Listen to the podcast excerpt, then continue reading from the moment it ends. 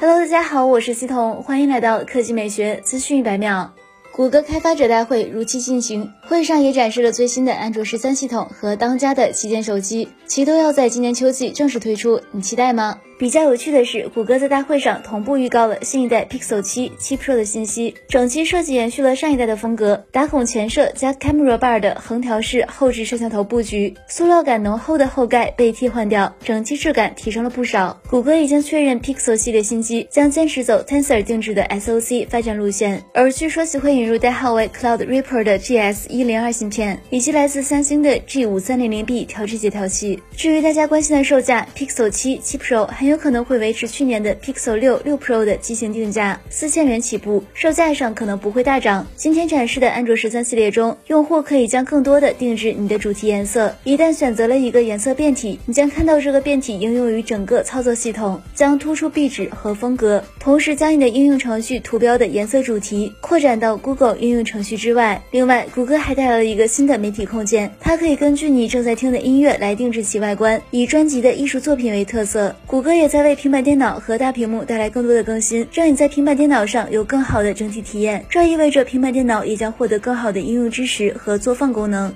一个平板电脑用户从任务栏中新的所有应用程序入口点，将 Google 照片和 Gmail 的应用程序拖放到分屏中。至于其他的功能，其实之前谷歌已经在备胎一中展示了，所以整体上来说，大家对安卓十三不是太陌生了。好了，以上就是本期科技美学资讯百秒的全部内容，我们明天再见。